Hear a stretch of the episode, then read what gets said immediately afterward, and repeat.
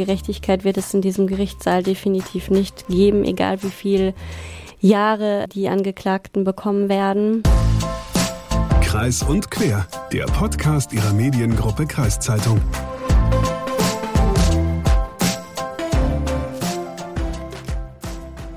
Heute beschäftigen wir uns mit einem sehr ernsten Thema. Es geht um ein Verbrechen, genauer gesagt geht es um Mord. Diese Folge machen wir also einen kleinen Ausflug ins True Crime Universum. Ja, so ist es. Und es ist ja nicht die erste True Crime Folge, die wir hier bei Kreis und Quer veröffentlichen. Trotzdem ist ähm, jede Folge in diesem Themenbereich immer wieder herausfordernd. Denn es geht ja nicht nur um das Verbrechen an sich, sondern es geht auch vor allem um Menschen und ihre Schicksale. Genau, und ich höre leidenschaftlich gerne True Crime Podcasts. Und was da ganz wichtig ist, finde ich, wenn man so einen Podcast produziert, dass man die Menschen hinter den Geschichten nicht vergisst und respektvoll mit ihnen und mit dem, was ihnen passiert ist, umgeht. Und damit ähm, herzlich willkommen zu einer neuen Folge Kreis und Quer. Mein Name ist Hagen Wolf. Und ich bin Leslie Schmidt. Und wir sprechen heute über ein Verbrechen, das gerade auch viel in den Medien ist, das sehr grausam ist und wo das Verfahren aktuell noch läuft. Das heißt, es gibt drei Verdächtige, deren deren Schuld aber noch nicht bewiesen worden ist. Das Verfahren kann also auch mit einem Freispruch enden. Hagen, du hast dich genauer damit befasst. Worum geht es? Ja, es geht um den Fall Marco W. Äh, Marco war 46 Jahre alt und wohnte in Bremen. Im April 2020 wurde er Opfer eines grausamen Verbrechens. Er wurde getötet und zerstückelt. Seine Leichenteile wurden rund um Bremen vergraben. Gefunden wurden Teile seines Körpers, der Rumpf genauer gesagt, aber erst im November 2021, also circa anderthalb Jahre später.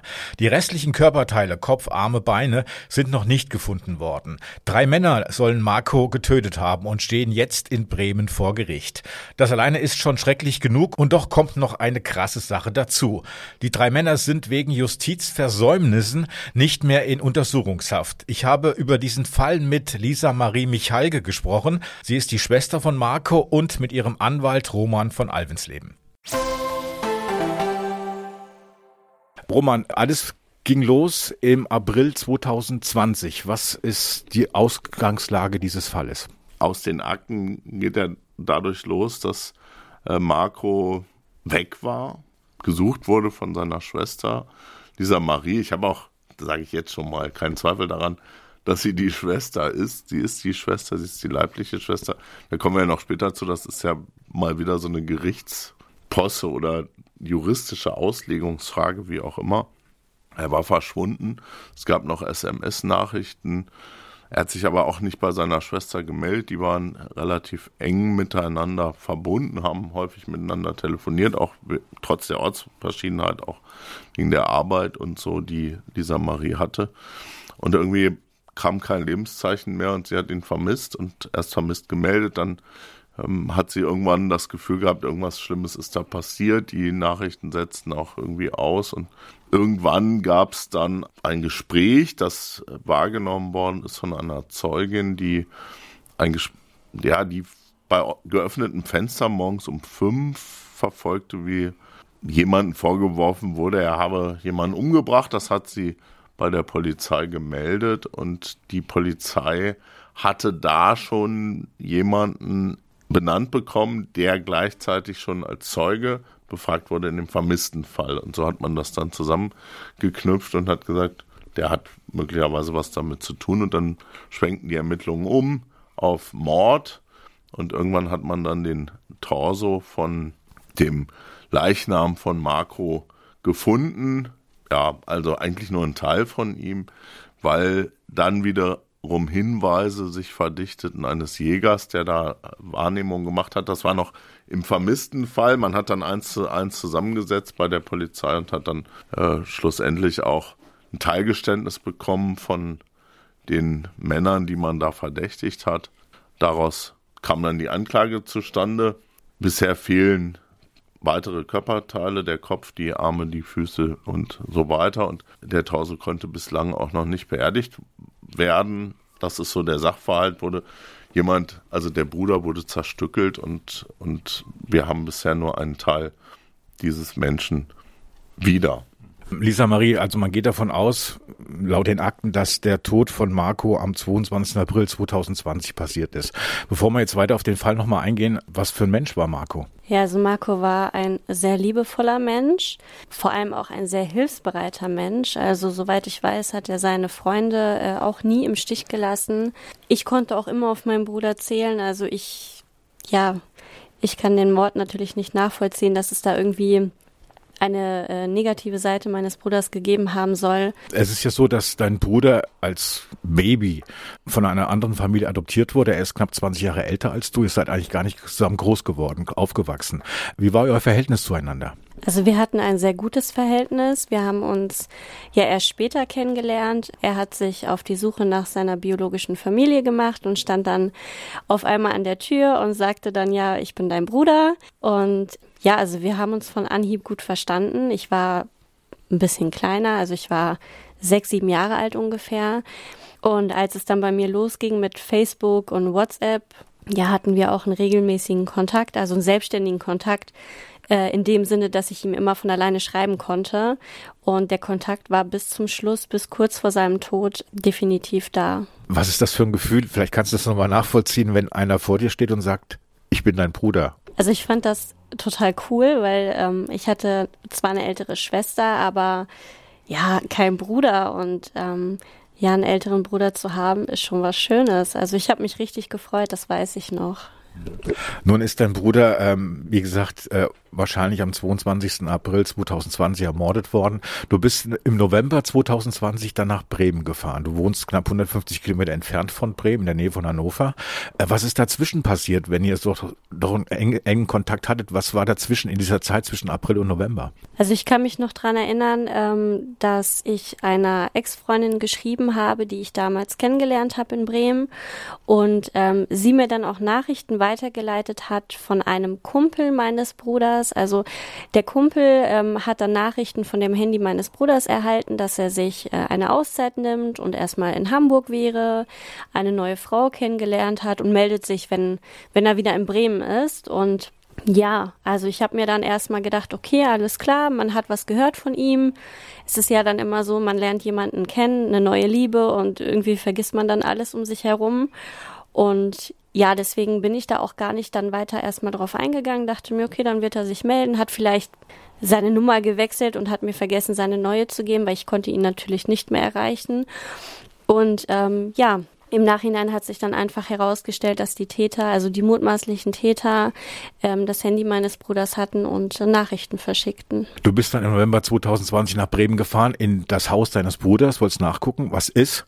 Was genau hast du da äh, vorgefunden? Also ich bin erstmal zu seiner Eigentumswohnung gefahren, ähm, wo er selber gelebt hat und habe dort den Briefkasten gesehen, der total ähm, überfüllt war, was mir auch total komisch vorkam. Und ja, habe natürlich auch versucht zu klingeln. Ähm, das hat natürlich nicht geholfen. Bin dann ähm, zur Polizei, habe eine Vermisstenanzeige gemacht, weil mir das dann doch alles sehr komisch vorkam, vor allem mit dem Briefkasten, weil er auch immer ja ein sehr ordentlicher Mensch war und sich um seine ganzen ähm, Papiere gekümmert hat und alles äh, sorgfältig sorgfältig auch abgeheftet hat in seiner Wohnung. Und ja, habe diese Vermisstenanzeige ähm, erstellt und bin dann ähm, weitergefahren zu dem Haus, was er gekauft hat, wo dann die mutmaßlichen, also zwei der mutmaßlichen Täter gelebt haben. Das heißt, du hast die auch kennengelernt praktisch. Genau, also ich habe ich habe erstmal den einen kennengelernt. Ähm, ich habe dort geklingelt, um zu fragen, ob die irgendwas von meinem Bruder gehört haben als Mieter da wurde mir dann gesagt, nee, also wir haben auch schon länger nichts gehört. Ähm, ja, die machen sich Sorgen. Also ja, mir wurden halt ihre Sorgen vorgespielt in dem Sinne. Die haben mich dann eingeladen, wollten mir das Haus zeigen.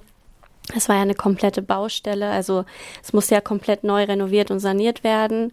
Und das wollten die mir einfach mal zeigen, den Zustand. Und ja, haben mich dann auch noch mal gefragt, ob ich irgendwas gehört habe. Also wollten dann auch von mir den neuesten Stand der Polizei immer mitgeteilt bekommen. Roman, ähm, 2020 im November hat Lisa Marie den Bruder als vermisst gemeldet.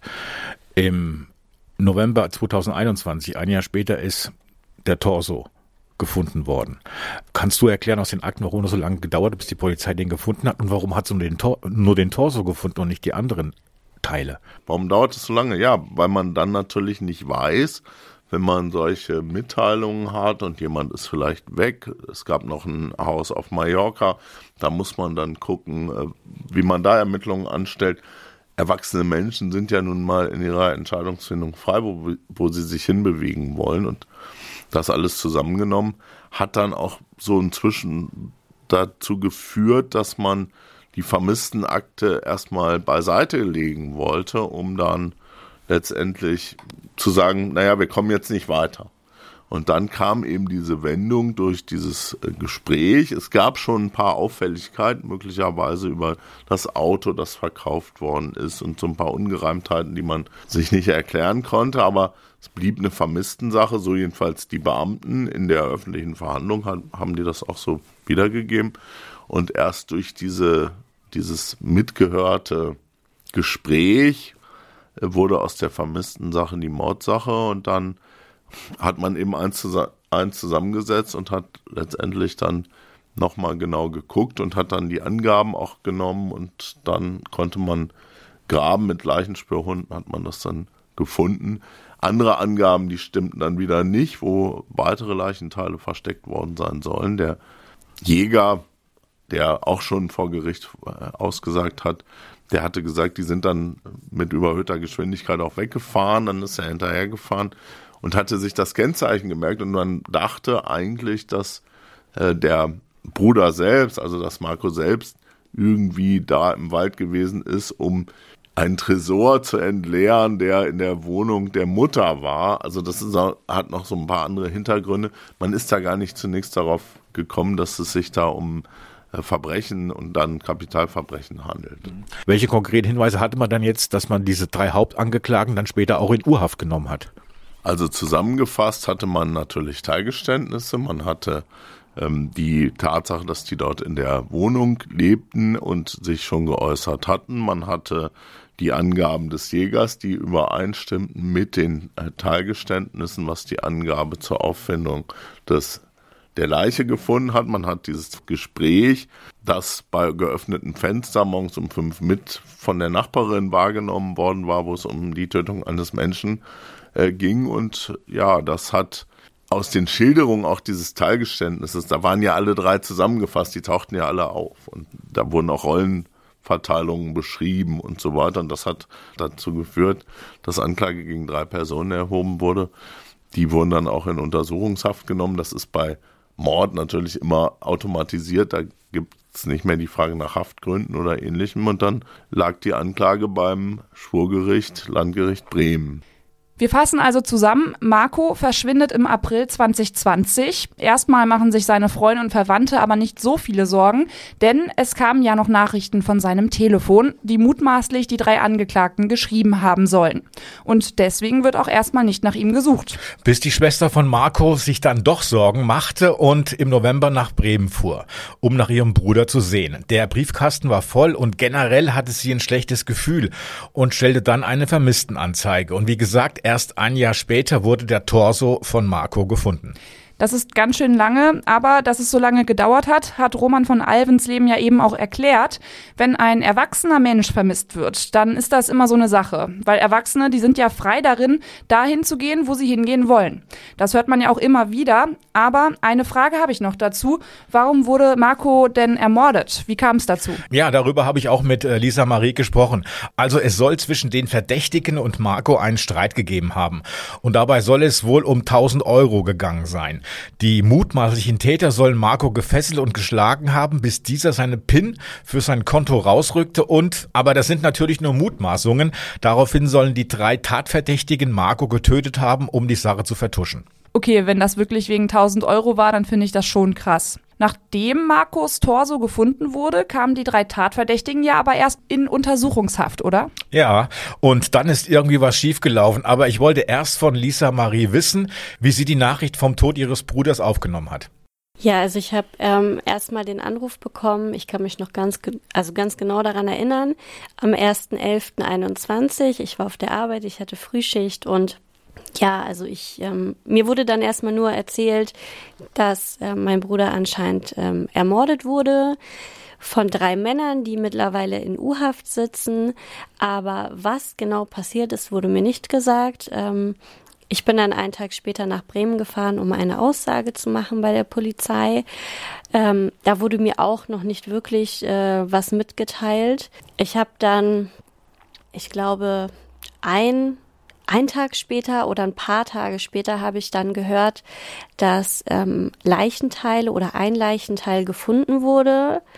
Ich bin mir gar nicht sicher, ob mir da schon mitgeteilt wurde, dass der Torso ist. Auf jeden Fall, ähm, ja, wollte man noch die DNA ähm, abgleichen und ähm, ja, dann wurde ich nochmal benachrichtigt. Also es war dann natürlich auch mein Bruder, aber zu dem Zeitpunkt war es mir immer noch nicht klar, dass er zerstückelt wurde, weil das ist nicht wirklich ähm, in meiner Aussage gefallen, also nicht von den Polizisten, von deren Seite. Und ähm, ja, das habe ich dann sozusagen aus der Presse erst wirklich wahrgenommen. Natürlich hast du schon gedacht, dass dein Bruder was Schlimmes passiert ist. Und dann kriegst du die Nachricht, dass er ermordet wurde. Ähm, wie, wie nimmt man sowas auf? Ja, gute Frage. Also ähm, ich hatte ja lange Zeit äh, nur diese Vermutung und habe in dieser Ungewissheit äh, gelebt, ähm, wo ich dann aber auch einerseits ja, ich will nicht sagen froh war, wo ich die Nachricht bekommen habe, aber ich hatte halt Gewissheit. Also das kann man sagen, man, man lebt nicht weiter mit dieser Ungewissheit, weil das macht einen noch, ja, wie mag man das beschreiben? Das, also mit einer Ungewissheit zu leben ist einfach nicht schön. Und so hatte ich Gewissheit und ähm, ja, wo ich dann das natürlich mit der Zerstückelung gehört habe und mir das wirklich dann auch bewusst war, dachte ich mir einfach, okay, ähm, es ist jetzt so, es ist schwierig damit umzugehen. Ich ähm, kann das auch gar nicht wirklich beschreiben, aber dachte mir dann, okay, jetzt äh, schlimmer geht auf jeden Fall nicht mehr. Also was Schlimmeres kann gar nicht mehr passieren. Ähm, was Schlimmeres kann gar nicht mehr passieren. Roman, die äh, Polizei hat drei Verdächtige in Urhaft gesetzt. Die drei Hauptverdächtigen, die jetzt auch angeklagt sind. Und die wurden nach einem halben Jahr freigelassen. Was ist da passiert? Das Gericht hat nach Eingang der Anklage ein Zwischenverfahren durchzuführen und prüft, ob es die Anklage zur Hauptverhandlung zulässt. Dieser Vorgang darf nicht lange dauern, weil es um Haft geht, Freiheitsgrundrecht und staatlichen Strafanspruch. Diese beiden ja, Rechte oder Ansprüche werden miteinander verglichen. Und hier war es nun so, dass die Akte dort rumlag mit der Anklage und eben unbearbeitet blieb. Irgendwann hat der Vorsitzende dann wohl oder die Kammer selber das Ober Hanseatische Oberlandesgericht angerufen, so heißt das, also angefragt, ob man die Frist verlängern könnte. Das Gericht verlängert üblicherweise, wenn Ermittlungen anstehen. In, man hat in Verfahren der Steuerhinterziehung häufig Untersuchungshaft von anderthalb Jahren oder auch in anderen Verfahren, wenn die Ermittlungen schwierig sind, man muss immer noch weitere Dinge tun. Aber man hat halt hier schlussendlich gar nichts gemacht und hat dann auch geschrieben, das sei kompliziert im Sachverhalt, weil teilweise ja auch Geständnisse, die Teilgeständnisse widerrufen wurden oder dann wurde das anders geschildert. Kann man aber auch alles im Hauptverfahren machen. Ne? Man öffnet das Verfahren und sagt dann, okay, wir machen da eine Beweisaufnahme oder dies oder jenes oder auch im Zwischenverfahren. Man muss halt nur irgendetwas machen und darf nicht nichts tun. Und die hatten schlussendlich nichts getan, haben dann auch in einem Satz einer Begründungsschrift geschrieben, dass die äh, Kammer da überlastet sei, arbeitsmäßig, weil wahrscheinlich noch andere Mordverfahren irgendwie parallel liefen. Und dann hat das Hanseatische Oberlandesgericht gesagt, bei dieser Interessenabwägung kommt es gar nicht darauf an, ob es Mord ist oder ob es um Geld geht oder um Eigentum oder was auch immer bei der strafrechtlichen Betrachtung, sondern einfach nur Freiheitsgrundrecht, staatlicher Strafanspruch, Türen auf und rauslassen. Das ist etwas, was, was man nicht verstehen kann. Ja, das ist schwer zu verstehen. Hast du sowas schon mal erlebt? Natürlich habe ich das noch nicht erlebt und ich denke auch, man muss als Gericht dann reagieren. Man weiß, ich habe ja auch einen Mord, der auf eine gewisse brutale Art und Weise zumindest äh, im Ergebnis durchgeführt worden sein muss, denn wann hat man das schon, dass ein Mensch zerteilt wird, ja, dass äh, Körperteile gar nicht gefunden werden. Wir haben auch Angeklagte, die möglicherweise oder auch gesichert eine strafrechtliche Vorgeschichte haben. Da muss man natürlich irgendwie wissen, wenn ich jetzt nichts mache, kommen die frei. Und wenn ich das zusammennehme, dann ist das für mich schon ein unfassbarer Vorgang, den ich auch als Jurist nicht gerne erklären muss. Ich bin ja als Anwalt an der Front, wenn ich das mal so untechnisch diesen Begriff benutzen darf.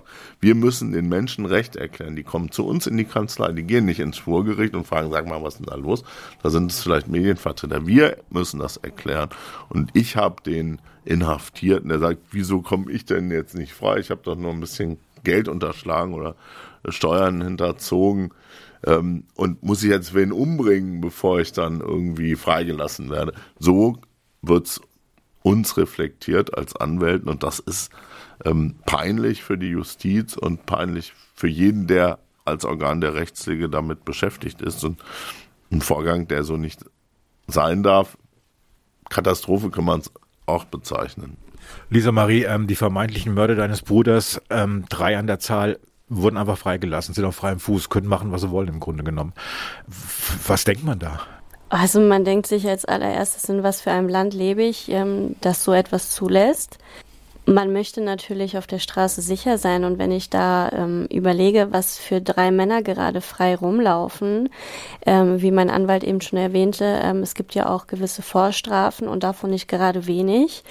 Ähm, ich finde das echt ein Unding. Also ich, ähm, man fühlt sich auch einfach als Bürger dann nicht mehr sicher, ne? wenn man weiß, da in meiner Straße läuft jetzt ein Mann, der einen anderen Mann äh, zerstückelt hat, umgebracht und zerstückelt hat. Also das, ja, das macht einen schon fertig, wenn man darüber nachdenkt. Woran kann man dann die drei Angeklagten, ähm, deren Schuld noch nicht bewiesen ist, äh, kann man die nicht jetzt nachträglich noch äh, in Urhaft nehmen?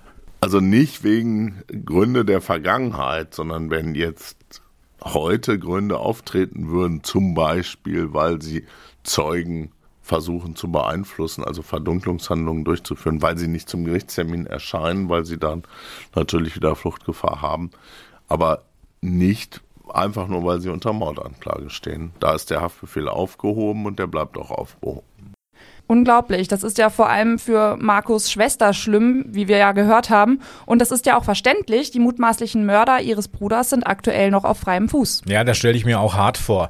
Äh, und leider kommen in diesem Fall noch mehrere Hindernisse, so könnte man es sagen, dazu. Denn Lisa Marie, die Schwester, die wollte im Prozess als Nebenklägerin auftreten. Was auch zunächst zugelassen, dann aber wieder zurückgenommen wurde. Das Problem war, dass Lisa und Marco zwar den gleichen Vater haben, Marco aber kurz kurz nach der Geburt von einer anderen Familie adoptiert wurde. Ja, das Gesetz sieht vor, dass äh, im Falle der Tötung von Menschen Geschwister die Nebenklage führen können oder zugelassen werden, so heißt das. Die können einen Antrag auf Zulassung zur Nebenklage stellen.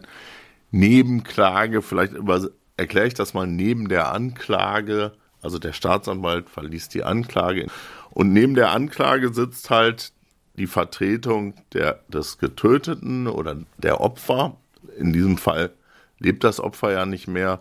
Deswegen dürfen Geschwister, Eltern, Angehörige im engeren Sinne dort auftreten. Und wir hatten das beantragt, wir hatten auch geschildert, wie das Adoptionsverhältnis war. Das Geburtsdatum von Lisa Marie ist bekannt, das äh, Geburtsdatum und das Sterbedatum vom äh, getöteten Bruder, leiblichen Bruder ist bekannt und die Nebenklage wurde zugelassen. Ich wurde als Beistand bestellt. Am siebten Verhandlungstag hatte dann die Verteidigung äh, das moniert und hat uns auch vorher mitgeteilt, sie würden diesen Antrag stellen, dass die Zulassung der Nebenklage widerrufen wird. Ich habe äh, mein kollegiales Verständnis in Verachtung mitgeteilt. Muss ich auch an der Stelle wirklich so sagen, weil ich finde es schon pietätlos. Was macht man mit mit Lisa Marie. Für mich ist es ein Beruf, aber für sie ist es irgendwie ein Lebensinhalt und das ist schon ziemlich brutal, wie man auf so einem Menschen rumtrampelt. Das Gericht hatte dann tatsächlich nach Stellungnahme der Staatsanwaltschaft, die das dann auch befürwortete, plötzlich widerrufen, die Nebenklage und hat gesagt, zur Begründung, da wirst du mich gleich fragen, dass äh, die Schwester nicht die Schwester ist. Ja, genau. Also die beiden haben denselben Vater und die Schwester ist auf einmal juristisch gesehen nicht mehr die Schwester. Warum? Ja, man hat zur Begründung angeführt, dass zivilrechtlich durch die Adoption das Verwandtschaftsverhältnis erloschen sei und dass es hier zu keinem Zeitpunkt jemals bestanden hat, weil als ähm, Marco adoptiert worden ist in eine andere Familie oder von einer anderen Familie, dieser Marie noch gar nicht geboren war. Das mag man äh, irgendwie ja am Anfang prüfen und dann sagen, okay, die Nebenklage wird nicht zugelassen, kann, kann man ja dann rechtlich begründen. Wobei an anderen Stellen das Strafgesetzbuch da diese Unterscheidung nicht trifft. Also Zeugnisverweigerungsrecht, wenn dieser Marie jetzt ähm, ihren Bruder dabei beobachtet hätte, wie der Drogen dealt oder irgendwas eine andere Straftat begangen hätte, wäre sie geschützt worden vom Strafgesetzbuch oder von der Strafprozessordnung in diesem Fall. Sie hätte nichts sagen müssen. Es gibt noch andere Stellen, in denen der Geschwisterbegriff sehr eng gezogen ist, Beischlaf unter Verwandten oder ähnlichem. Da sind die auch Geschwister nach wie vor. Deswegen kann ich diese Teilbarkeit dieses Geschwisterrechts nicht nachvollziehen. Zumal aus meiner Auffassung die Betrachtung bei, gerade bei den Opferrechten ja sein muss, gerade auch im Falle der Tötung. Wer soll mich vertreten? Also ich, ich bin nicht mehr da, aber ich stelle mir vor, ich habe postmortal irgendwie ein Recht. Dann würde ich mir jemanden aussuchen wollen und äh, ich bin mir sicher, dass Marco seine Schwester sich ausgesucht hätte. Das heißt, Näheverhältnis muss irgendwie auch eine Rolle spielen. Das Gericht sagt in äh, Bremen, nö, das spielt keine Rolle. Es kommt nur auf eine formelle Betrachtung an und hat in seiner Begründung halt tatsächlich angegeben, äh, dass die Schwester nicht im strafrechtlichen Sinne die Schwester ist. Mag verstehen, wer will. Wir haben Beschwerde eingelegt beim Hanseatischen äh, Oberlandesgericht. Das wird jetzt darüber entscheiden, zu entscheiden haben, genauso wie es darüber entschieden hat, die drei freizulassen. Wir sind da guter Hoffnung und haben ja auch noch nochmal den Antrag auf Zulassung der Nebenklage gestellt. Äh, in diesem Zusammenhang habe ich nämlich, ich habe auch ihren Vater kennengelernt, also den Vater von beiden, für den das ja nicht gilt mit der zeitlichen Abgrenzung. Ich habe es beantragt am letzten Verhandlungstag, im Namen des Vaters die Nebenklage zuzulassen. Was ich jetzt nicht verstehe bei dem ganzen juristischen Zeug. Dem Gericht war ja bekannt, dass Marco adoptiert worden ist. Dem war bekannt, dass ihr den gleichen, denselben Vater habt. Ähm, das Gericht hat erst die, Nebenklage zugelassen und dann hat es abgelehnt. Kennt das Gericht die eigenen Gesetze nicht?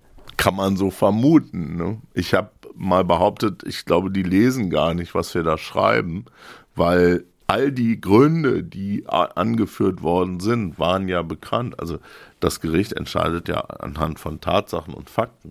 Das hätten sie auch eher machen können. Und ich finde es immer, es ist noch ein Unterschied, jemand ein Recht zu nehmen, das man ihm bereits gegeben hat, sei es auch rechtswidrig oder nicht, als jemanden überhaupt ein Recht gar nicht erst zu gewähren. Lisa Marie, ähm, dein Bruder ist ermordet worden, er wurde zerstückelt. Man hat drei Hauptverdächtige festgenommen in Urhaft, dann wurden die freigelassen, weil irgendwas nicht bearbeitet worden ist. Dann gehst du als Nebenklägerin mit einem Anwalt in die, in die Gerichtsverhandlung, wirst rausgekegelt. Ich weiß nicht, ist man da wütend oder ich werde doch riesig wütend auf, auf den Staat oder auf die Gesetze oder äh, was da alles passiert ist, was da, was da mit einem gemacht wird. Ja, also ich bin auf jeden Fall wütend. Also mir fehlen echt manchmal die Worte. Ich kann das Ganze natürlich nicht nachvollziehen. Ich meine, klar, ich bin da sowieso emotional drin. Aber ähm, das ist einfach, also ich finde das einfach ein Unding, ne? Und man verliert auch einfach das Vertrauen in die Justiz. Also ich frage mich, ähm, was kommt da noch? Aber im Negativen frage ich mich das. Weil irgendwie ähm, kann man von allem ausgehen. Du bist bei der Verhandlung dabei, jetzt als Zuschauerin im Gerichtssaal, siehst jeden Tag die drei Hauptangeklagten, die angeblich deinen Bruder ermordet haben sollen. Was, was fühlt man da, wenn man die jeden Tag sieht? Und man sieht ja auch, dass sie wieder in die Freiheit zurückgehen, wenn die Gerichtsverhandlung vorbei ist. Also man hat natürlich viele Emotionen, wenn man die sieht. Ähm, ganz klar Hass und Verachtung. Also da stoßen wirklich viele Emotionen aufeinander. Und ähm, für mich ist das auch alles nicht in Einklang zu bringen. Ähm, Ne, dass man sieht, wie die da hinkommen ne, als freie Bürger im Moment und auch äh, als freie Bürger wieder das äh, Gericht, also den Gerichtssaal verlassen. Ähm, es ist schwer, sich ähm, zurückzuhalten, also in dem Sinne zurückzuhalten, dass man wirklich nichts dazu sagt, dass man das einfach im Moment so hinnimmt. Ja, und still bleibt, ne, weil ich meine, ja, dass mir die Nebenklage entzogen wurde, ist natürlich auch schlimm, weil ich wollte natürlich meinem Bruder eine Stimme geben, ähm, die er selber nicht mehr vertreten kann. Haben die schon was zu dir gesagt, die Angeklagten? Ich meine, vor Gericht gehen die an dir vorbei oder gehen ins Gericht rein, wenn du davor stehst. Gibt's da, gibt's da irgendwelche Worte, die da fallen? Also es finden jetzt natürlich keine Gespräche in dem Sinne statt, aber ähm, es gab eine Situation nach einem Gerichtstag, ähm, wo ich einfach nur zum Auto gehen wollte und bin an zwei Angeklagten vorbeigelaufen und der eine sagte zu mir, äh, schönen Tag noch und äh, lachte, grinste mich an. Also da muss man schon wirklich ruhig bleiben. Also da muss man irgendwie ja versuchen drüber zu stehen und einfach nichts zu sagen. Ne? Hast du keine Angst? Also Angst steht bei mir im Hintergrund. Ich meine, ich weiß, ähm, wozu diese Männer fähig sind. Aber bei mir steht natürlich im Vordergrund, dass ich ähm, kämpfe, dass ich meinem Bruder diese Stimme auch wiedergeben möchte vor Gericht. Und ja, ich glaube, diese Angst ähm, ist irgendwo vorhanden, aber das Kämpferische steht auf jeden Fall darüber. Also, Lisa Marie wurde erst als Nebenklägerin zugelassen, weil sie ja Markus Halbschwester ist. Dann wurde es aber widerrufen, weil er als kleines Kind von einer anderen Familie adoptiert wurde. Ja, genau. Die Begründung war ja, dass Lisa Marie als Marco adoptiert wurde, noch nicht geboren war und sie dadurch nicht die Schwester sein kann, juristisch gesehen. Ging es aber jetzt ums Zeugnisverweigerungsrecht zum Beispiel, also hätte Marco mal vor Gericht gestanden, dann hätte Lisa Marie als Schwester nicht gegen ihn aussagen müssen. Und was ich mich noch Frage.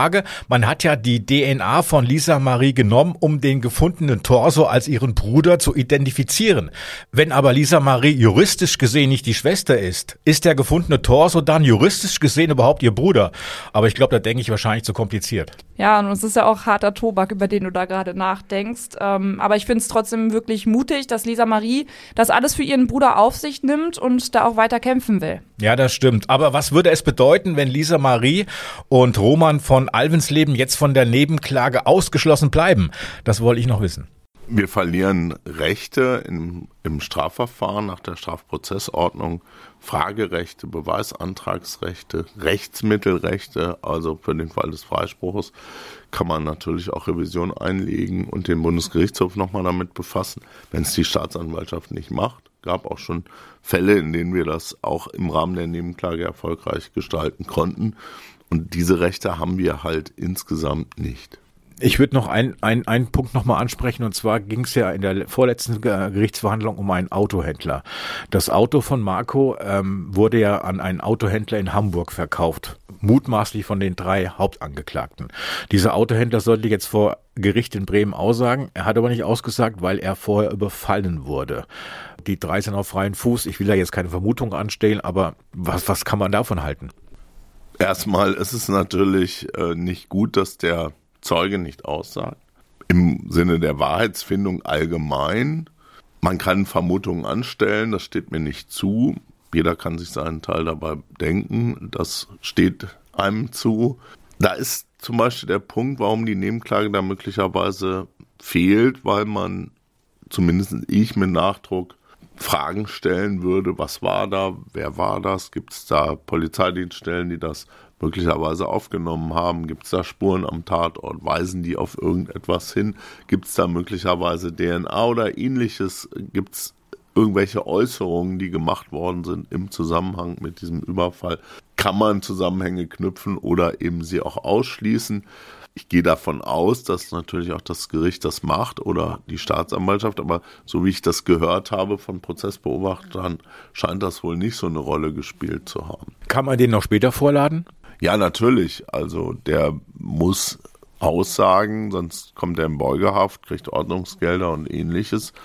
Ähm, natürlich. Also ich gehe auch davon aus, dass das Gericht nicht auf den verzichten wird, sondern die werden den holen.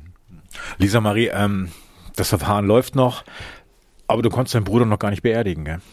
Genau, also ähm, die Leichenteile, die bis jetzt ähm, gefunden worden sind, ähm, werden noch nicht freigegeben, was ich mal annehme, auch bis nach dem ganzen Prozess andauert. Also ja, kurz und knapp, mein Bruder wurde ja 2020 ähm, ermordet und könnte dann voraussichtlich äh, drei, dreieinhalb Jahre später erst beerdigt werden. Roman, ähm, ich frage mal ganz blöd dazwischen. Ähm, darf Lisa Marie ihren Bruder beerdigen? Sie ist ja nicht ihr Bruder. Das ist eine gute Frage. Die haben wir uns auch schon gestellt, äh, ob da schon wieder dann theoretisch das Bestattungsgesetz, Bremer Bestattungsgesetz wird es wahrscheinlich geben, ich habe mal einen Fall gehabt mit dem sächsischen Bestattungsgesetz. Da ist die Verpflichtung für Angehörige schon da, die Kosten auch einer Bestattung zu tragen und die Verpflichtung, die Beisetzung äh, durchzuführen, einschließlich beim Urnenbegräbnis, Urnensenkung oder eben Sarg. Da gehe ich davon aus, dass in diesem rechtlichen Zusammenhang, weil es ja um Kosten geht, die der Staat normalerweise dann hätte, Lisa Marie wieder die Schwester sein wird. Lisa Marie, ähm, seit drei Jahren nimmt dich dieser, der Tod deines Bruders emotional mit praktisch. Ähm, du hast immer wieder Rückschläge erfahren müssen, auch vor Gericht, aber es sind auch finanzielle.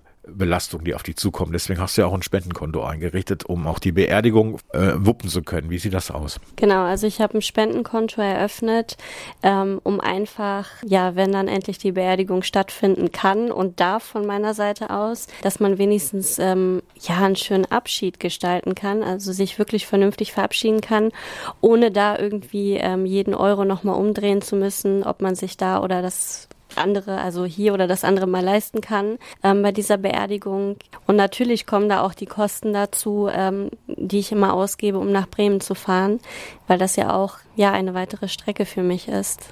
Was wünschst du dir? Also an erster Stelle steht natürlich, dass ich meinen Bruder würdevoll ähm, beerdigen kann. Ja, auf Gerechtigkeit hoffe ich nicht so wirklich. Ähm, eine Gerechtigkeit wird es in diesem Gerichtssaal definitiv nicht geben, egal wie viel Jahre ähm, die Angeklagten bekommen werden. Natürlich umso länger, umso besser, aber ähm, ja, in dem Fall meines Bruders wird es nicht wirklich eine Gerechtigkeit geben. Was für ein Fall. Wie schrecklich, dass Lisa Marie ihren Bruder auch nicht beerdigen darf.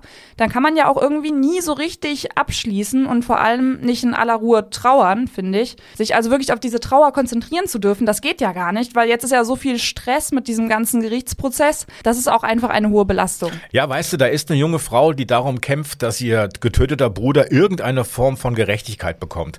Und dann muss sie einen Rückschlag nach dem anderen verkraften. Und äh, mit diesen ganzen Hindernissen im Hinterkopf kann kann ich aber auch verstehen, dass Lisa Marie da so ein bisschen den Glauben an die Gerechtigkeit verloren hat. Ja, das kann man auch einfach gut nachvollziehen. Der Fall wird ja bald wieder vor dem Bremer Gericht verhandelt. Wann geht es denn da weiter? Also die nächsten Verhandlungstage sind nach Ostern angesetzt und das Urteil zu dem Fall wird im Juli 2023 erwartet. Und ja, wir weisen nochmal darauf hin, dass die drei Angeklagten noch nicht schuldig gesprochen sind. Wie das Urteil ausfällt, erfahrt ihr auf jeden Fall hier bei uns im Podcast. Und noch zum Ende, es gibt auch die Möglichkeit, Lisa Marie zu unterstützen, denn es ist ja nicht nur der Gerichtsprozess, der an ihren Nerven zehrt, sie muss unter anderem auch die Beerdigung für ihren Bruder aus eigener Tasche bezahlen. Genau, es gibt eine Webseite, wo ihr Geld spenden könnt, um Lisa Marie zu unterstützen. Den Link dazu haben wir euch unten in die Show Notes gepackt und ich möchte aber auch noch erwähnen, dass bei diesen ganzen Kosten Anwaltskosten nicht anfallen. Danke, dass ihr wieder eingeschaltet habt. Wir freuen uns über euer Feedback bei Facebook, Instagram oder an podcast.kreiszeitung.de. Ja, und wenn es euch gefallen hat, dann lasst gerne eine Bewertung bei Spotify oder Apple Podcast da. Und falls ihr noch mehr über eure Region erfahren wollt, probiert auch gerne mal Elona aus, das digitale Angebot der Mediengruppe Kreiszeitung. Bis zum nächsten Mal. Bis dann.